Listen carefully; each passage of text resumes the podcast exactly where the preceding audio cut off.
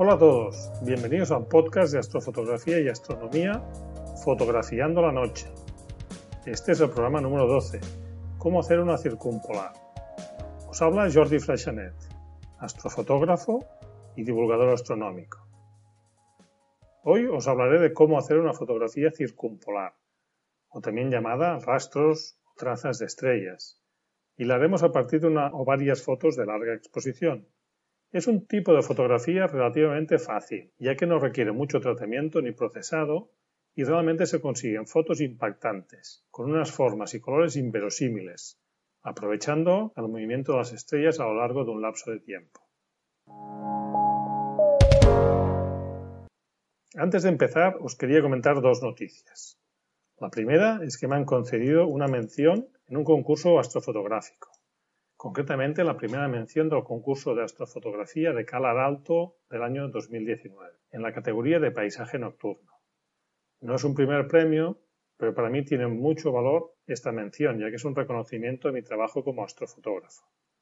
La foto premiada es la que adjunto en las notas del programa, y también la conoceréis porque es la del logo del podcast, el faro iluminando la noche con la Vía Láctea en la parte superior. Curiosamente, es una foto de una sola toma, como las que expliqué en el último episodio.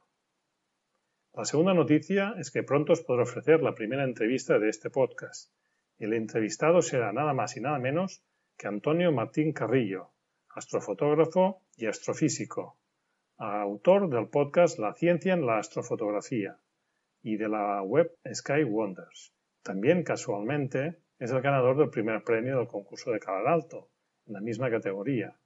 Cuando tenga preparada la entrevista, yo os avisaré en el programa anterior para que podáis estar preparados para cuando la emitamos. En este programa hablaremos de circumpolares. También son conocidas como rastros o trazas de estrellas. En inglés se llaman Star Trails. Por eso el programa que veremos también veréis que tiene este nombre. El principio aplicado en este tipo de fotografía es el mismo que en las fotos de larga exposición, donde conseguimos crear nuevas formas a partir del movimiento de ciertos elementos, como pueden ser las nubes o las luces de los coches. En nuestro caso, en las circumpolares, son las estrellas que van marcando un camino o rastro que nos sorprende porque tiene una forma circular, siempre y cuando fotografiemos hacia el norte y estemos situados en el hemisferio norte. También se crean otras formas más complejas, si dirigimos la cámara hacia el este o al oeste o incluso hacia el sur. Las trazas de estrellas son un elemento muy potente y espectacular para añadir a una composición atractiva. Deberemos combinarlas o acompañarlas con algún sujeto que capte la atención, ya sea un árbol, una montaña, un edificio. Y si queremos apurar más, podemos hacer coincidir un punto singular con la estrella polar y así conseguiremos una foto muy muy especial. Por ejemplo, podemos elegir un campanario o la punta de un árbol. Como sabéis, aprovechamos el movimiento aparente de la bóveda celeste. Y lo llamo aparente porque las estrellas no se mueven, como pensaban en la Edad Media, sino que ahora sabemos que es la Tierra la que gira y por tanto vemos como si se movían las estrellas. Pero bueno, en la práctica hablaremos de que se mueven todas las estrellas menos la estrella polar. Y el motivo es que casualmente el eje de rotación de la Tierra apunta hacia la estrella polar. Por tanto, siempre está quieta en nuestras fotos y apunta al norte. El resto de estrellas giran alrededor de la estrella polar. En el hemisferio sur no existe una estrella equivalente a la polar, pero el efecto sería el mismo, todas las estrellas giran alrededor del polo sur celeste. Si os fijáis con detalle en una fotografía circumpolar, la estrella polar no está situada en el punto justo de rotación de la esfera celeste, sino a una distancia muy pequeña, de un grado. Por eso también crea una corta traza o rastro alrededor del polo norte celeste. Para los más curiosos, también os diré que el eje de rotación de la Tierra tiene un lento movimiento, de unos 25.000 años, llamado precesión, y por tanto la estrella polar no siempre ha sido ni será la misma. Si pudiéramos ver una fotografía circumpolar de nuestro fotógrafo del año 14.000, veríamos que todas las estrellas giran alrededor de un punto cercano a la estrella Vega, la conocida estrella de la constelación de la Lira, y nuestra actual estrella polar daría vueltas a su alrededor. Repasemos el material necesario para hacer una fotografía circumpolar, que ya os digo que es relativamente sencillo. una cámara digital o incluso analógica, porque en este caso también nos serviría una cámara analógica. Un disparador remoto o un intervalómetro. Si la cámara dispone de intervalómetro interno, perfecto. También un trípode que sea estable para que la cámara no se mueva. Una batería bien cargada y si puede ser alguna de repuesto por si acaso. Y ya está. Con eso tenemos el material básico.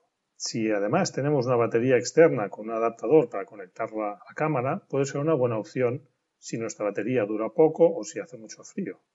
También si hay riesgo de condensación de la humedad, nos puede ir bien una cinta calefactora para el objetivo. Como en cualquier foto que queremos hacer, hoy pasaremos por las tres fases, planificación, captura y revelado o procesado. Vamos por la planificación. Tenemos que buscar o pensar una localización y una fecha que reúnan algunos requisitos. Por ejemplo, el lugar debe ser con poca contaminación lumínica, ya que si no nos podría quemar el cielo, ya que acumulamos mucho tiempo de exposición. También buscaremos que tenga algunos elementos o un sujeto que queramos incluir en la composición, como he dicho antes, una ermita, un árbol singular, una montaña, y pensamos desde qué punto vamos a hacer la foto en función del efecto que queramos que generen las estrellas. En las notas del programa encontraréis un enlace a una foto mía bastante antigua que no cumple las recomendaciones que os he dicho. Las estrellas han quedado bien, porque creo que era una hora o dos, pero le falta algún sujeto potente para hacerla más espectacular. Pues bien, si apuntamos la cámara hacia el norte, conseguiremos unos círculos concéntricos alrededor de la estrella polar. Todo esto para el hemisferio norte.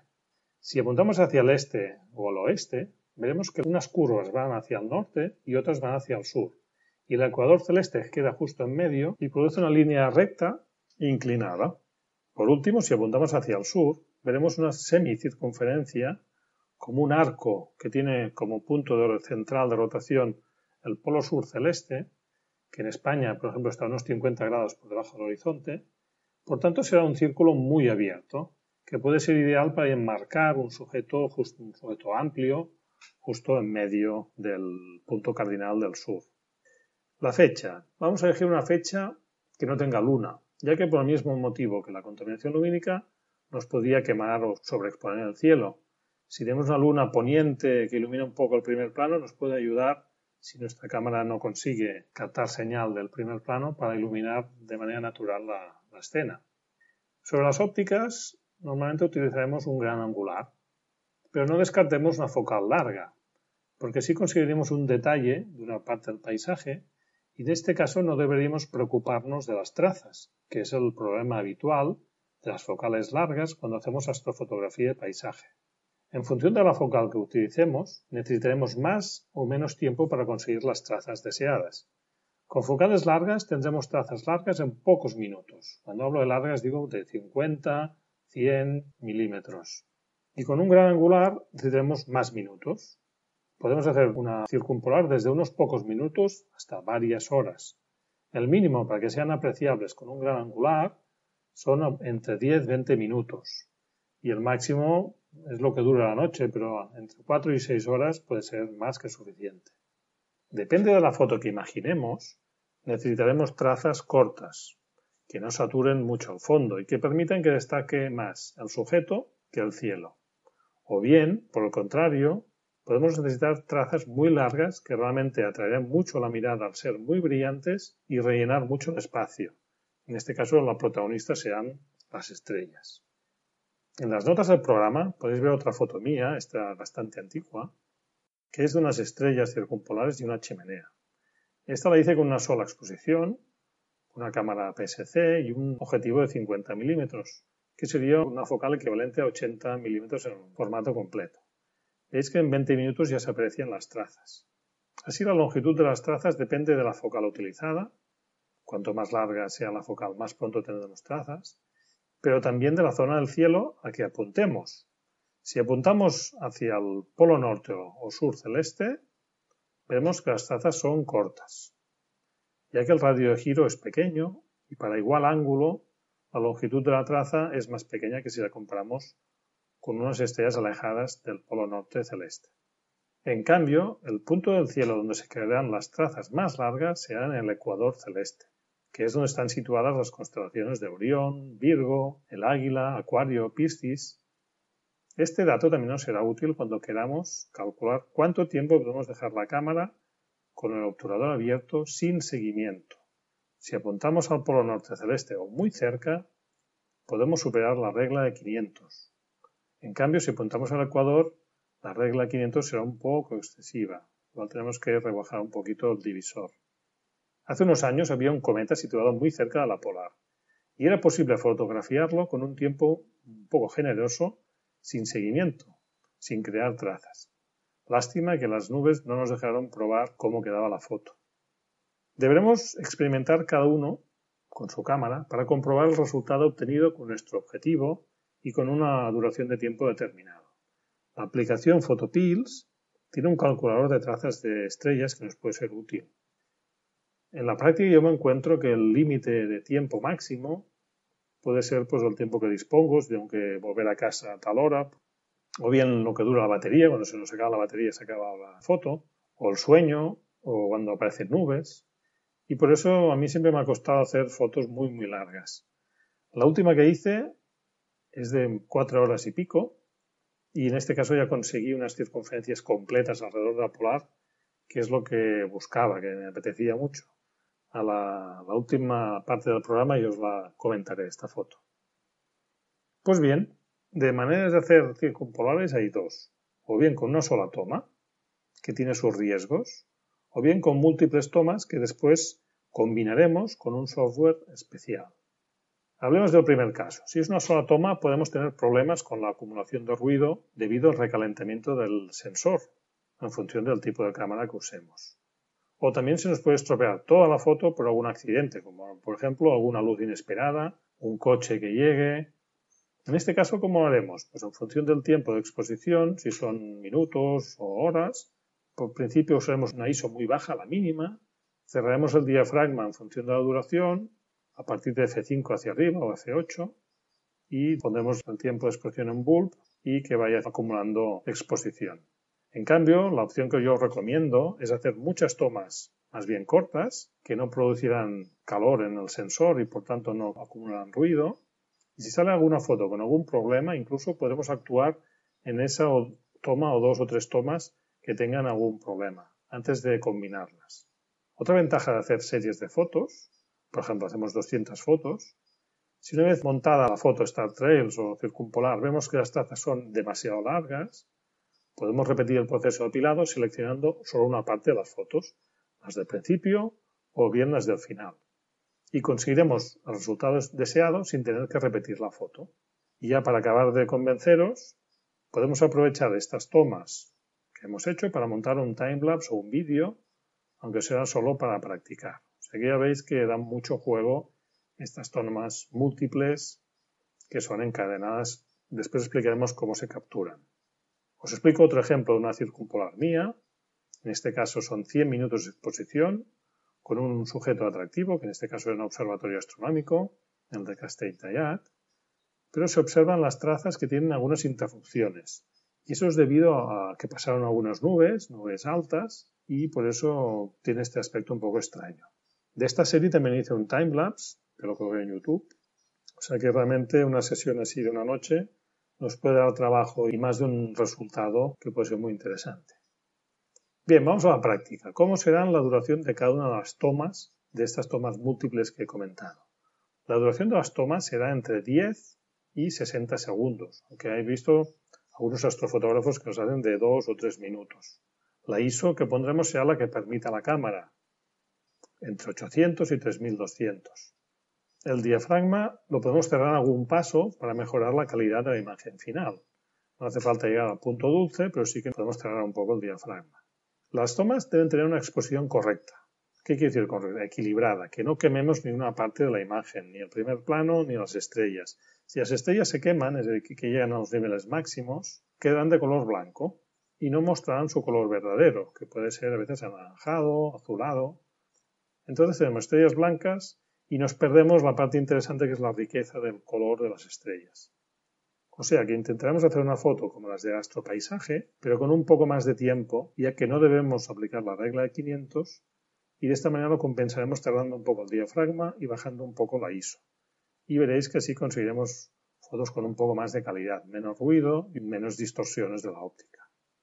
Otro aspecto importante es la separación entre las tomas. Debe ser el más corto posible para evitar que aparezcan interrupciones entre las trazas, que no nos salga una línea discontinua, ¿sabéis? Como estas de las carreteras. Por eso con el intermalómetro fijaremos la separación de las tomas entre 2 y 4 segundos, que suele ser el tiempo que necesita la cámara para guardar la foto y poder iniciar la siguiente foto.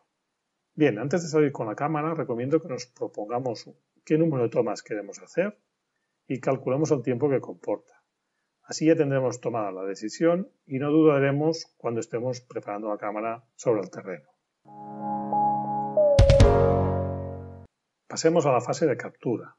Una vez en la localización, Pensamos un poco y hacemos alguna prueba para decidir el encuadre para conseguir un resultado impactante. Montamos el trípode bien asentado. Si hace viento puede ser una buena idea poner un peso colgado del extremo inferior de la columna del trípode o una cuerda atada a una piedra para que el trípode no se nos mueva. La última vez que hice una circumpolar, eh, mi trípode acabó en el suelo tumbado por culpa del viento. Y en ese caso no pensé poner un, un peso o una piedra con una cuerda debajo. A continuación montamos la cámara y conectamos el intervalómetro. El enfoque puede ser al infinito real o bien a la distancia hiperfocal, como ya os comenté en programas anteriores, a gusto del consumidor. Como ya lo habíamos decidido en la planificación, ajustamos los parámetros de la cámara, como hacemos habitualmente en astrofotografía de paisaje. También os recomiendo formato crudo o RAW. Y configuramos el intervalómetro, ya sea externo o interno, o también podemos poner la cámara en disparo continuo y bloquear el botón del disparador externo o el intervalómetro. Eso es siempre que la cámara pueda descargar la foto sin tiempo entre foto y foto. Por eso recomiendo probarlo antes de día y asegurarnos que no pierda ningún disparo por falta de tiempo a descargar la foto. Por último, si queremos comprobar antes la exposición, probamos varios parámetros, comprobamos el histograma, también miramos las estrellas, a ver si han quedado bien, si no están sobreexpuestas o quemadas. Y cuando ya tenemos todo a punto, ya llegará el momento de arrancar la serie de fotos. En este momento podríamos, si sabemos cómo configurar, desactivar o apagar la pantalla. Así veremos que durará mucho más la batería, porque no tendrá la pantalla encendida durante eh, horas. Ya llegó el momento, empezamos la serie, 1, 2, 3, ya. A partir de ahora ya podemos relajarnos, descansar, o bien observar el cielo, o con telescopio, o trabajar con una cámara adicional para hacer otro tipo de fotos y llevarnos una cosecha más cuantiosa de fotos a casa. Eso es lo que hago yo últimamente. Si hago una circumpolar, acostumbro a usar otra cámara para hacer otro tipo de fotos. En algunos casos puede ser recomendable, antes de empezar la serie, si tuvierais la cinta calefactora, ponerla para evitar que se empañe el objetivo. Sobre todo si apunta hacia, hacia arriba, al cielo, está muy expuesto a la humedad. Y veréis que si aparecen nubes que van pasando, pueden provocar interrupciones en las trazas. Pero bueno, tampoco es un gran problema. Vemos otro ejemplo de una foto que está en las notas del programa, una foto de rastros de estrellas. No se puede llamar circumpolar porque no apunta hacia el norte, aquí apuntaba al suroeste y la hice durante la lluvia de estrellas gemínidas. Hice fotos durante dos horas y aproveché para hacer un montaje con las estrellas gemínidas, con las fugaces, y por otra parte monté esta, este Star Trails. Está hecho con una PSC, objetivo Sangyang de 12 milímetros, F2 y 25 segundos. Pasemos a la tercera fase ya, que es la de revelado y procesado. Haremos en este caso dos fases para conseguir un resultado óptimo. La primera fase sería conseguir unas imágenes en formato JPG a punto de ser combinadas. Y la segunda será combinar estas imágenes para conseguir nuestra foto circumpolar o de rastros de estrellas. Y lo haremos con un programa específico que después os explicaré. Pero bien, si no tenéis práctica con el revelado, os podéis saltar la primera fase. Y bien hacer las fotos en JPG o convertirlas directamente a RAW o JPG, yo creo que aunque no tengas las fotos muy bien expuestas, con unas fotos aceptables, digamos, ya os hará un resultado emocionante. Ya veréis que vale la pena. Yo os recomiendo mucho que lo probéis porque os sorprenderéis de lo que podéis conseguir. Y más adelante, la próxima vez, podéis intentar hacer este revelado previo que os explico. Yo lo que hago en mi caso es hacer un revelado procesado suave en Photoshop con cámara RAW o en Lightroom. Y en este caso elijo una foto, una toma situada en el centro de la serie, ni la primera ni la última. Hago un ajuste de blancos, de balance de blancos. Aplico la corrección de lente para corregir la distorsión de lente y viñeteo, aunque algunos fotógrafos dicen que puede producir algún artefacto. En mi caso no, no me está dando ningún problema. También se pueden aplicar ligeros ajustes como reducción de ruido y de enfoque. Y en algunos casos, si es necesario, porque esté un poco sobreexpuesta o subexpuesta, se puede aplicar algún ajuste de tipo curvas o contraste o claridad. Todo eso para conseguir una foto ya preparada para combinar. Porque después veréis que una vez combinada eh, cuesta un poco más de, actuar sobre la foto y el objetivo es que la exposición sea ajustada para que no quede demasiado oscura ni demasiado quemada una vez combinemos todas las fotos. Pues bien, ya teníamos la primera foto revelada.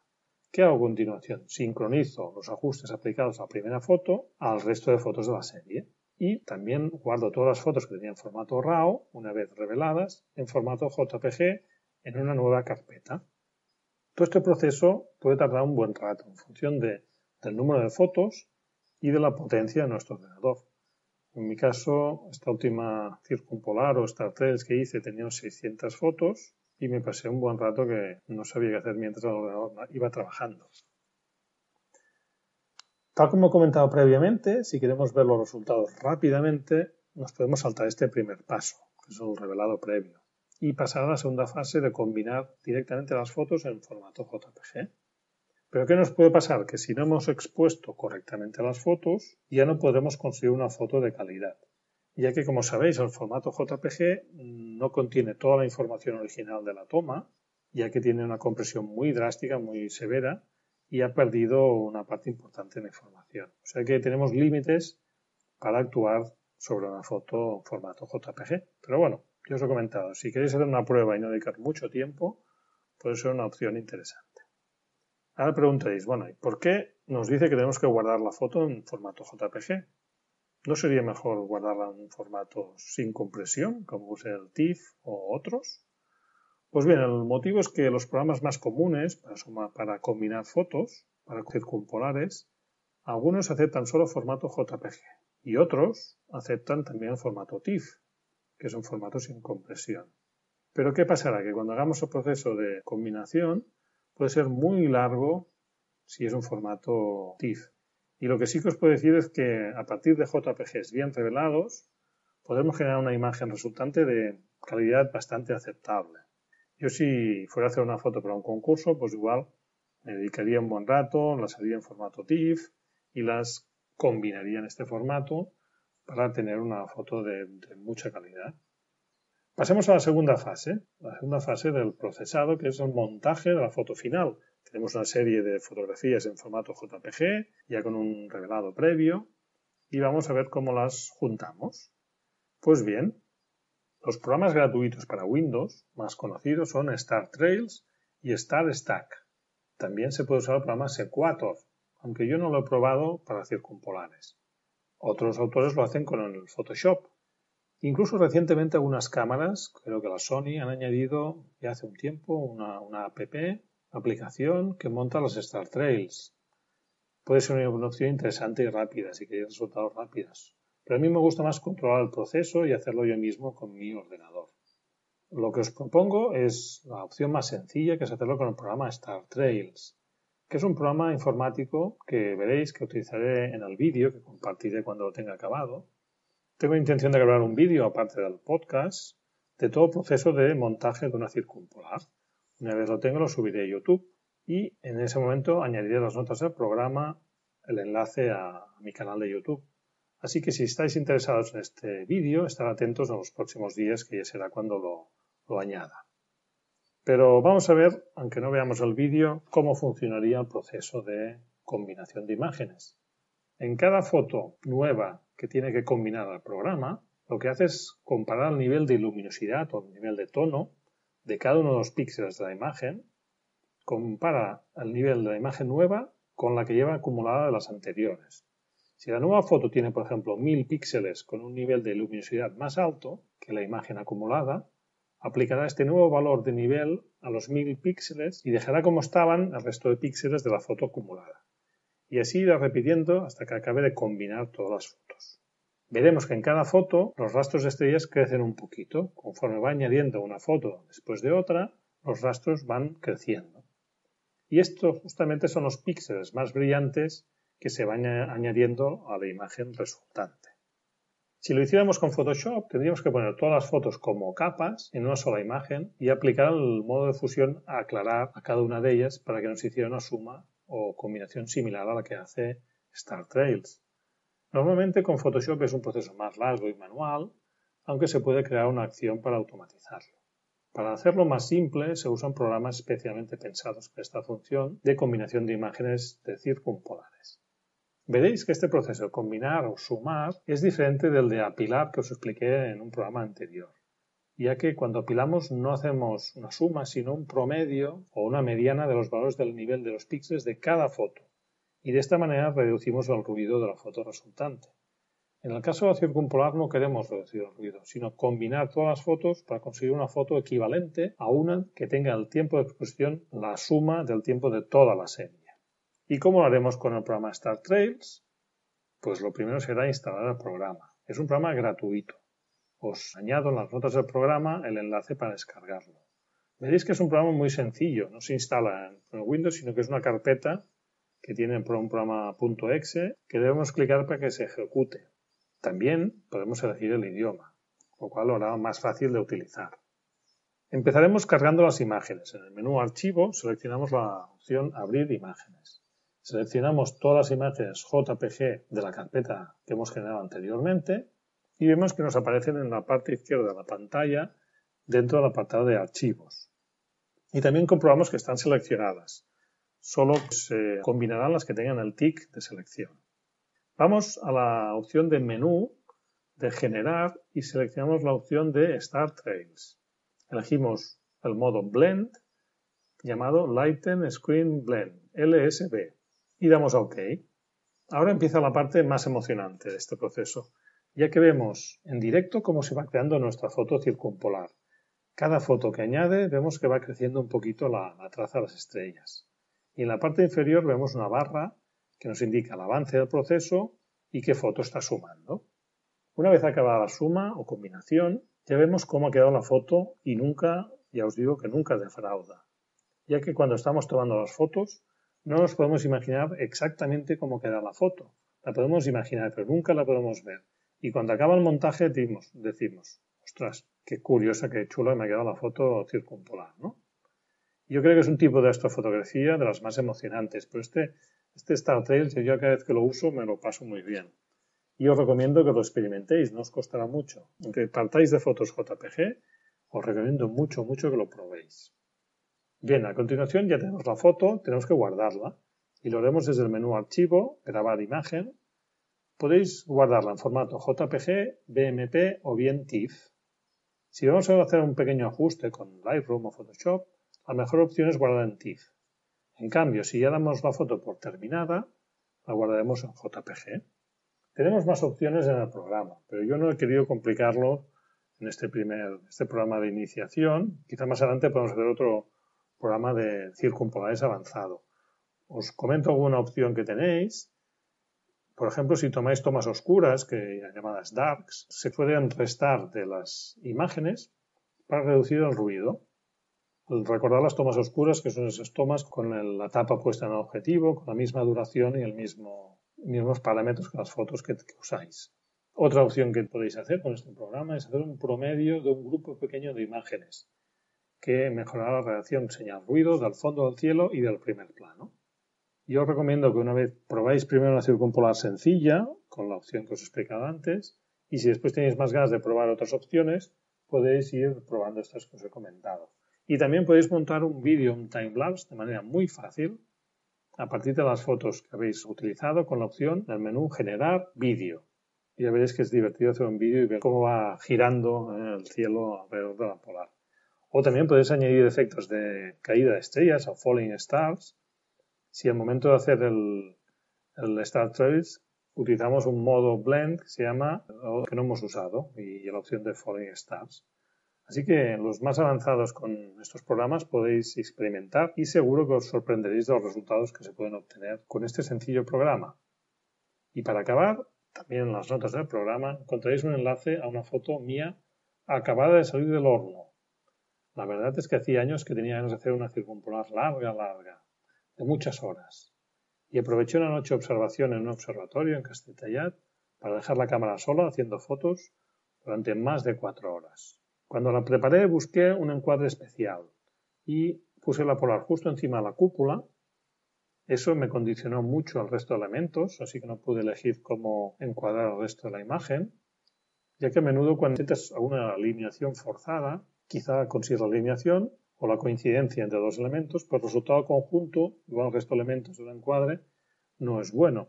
Yo en este caso estoy bastante satisfecho con el resultado final Veréis que es una foto hecha con una PSC, la Sony A6000, con el Samyang 12 mm a f2 y con 600 fotos de 25 segundos a ISO 1600. Las trazas de estrellas llenan completamente el cielo, cerrando el círculo, y por ese motivo son muy, muy protagonistas. Después, una vez hechas las fotos y montado el Star Trails o la circumpolar, me he dado cuenta que me he pasado un poco en la exposición. Y lo que os comenté al principio de evitar quemar las estrellas no lo he podido cumplir. Se me han quemado algunas, las más brillantes. Por eso tendría que haber bajado un poco la exposición, o el tiempo, o bajar la ISO, o cerrar un poco el diafragma.